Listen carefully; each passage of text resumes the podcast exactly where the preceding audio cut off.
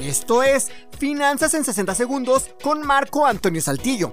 Cuando ya estés en condiciones para contratar tu primer tarjeta de crédito, lo primero que debes hacer es comparar. Compara todas las características que te ofrece cada banco y cada tarjeta.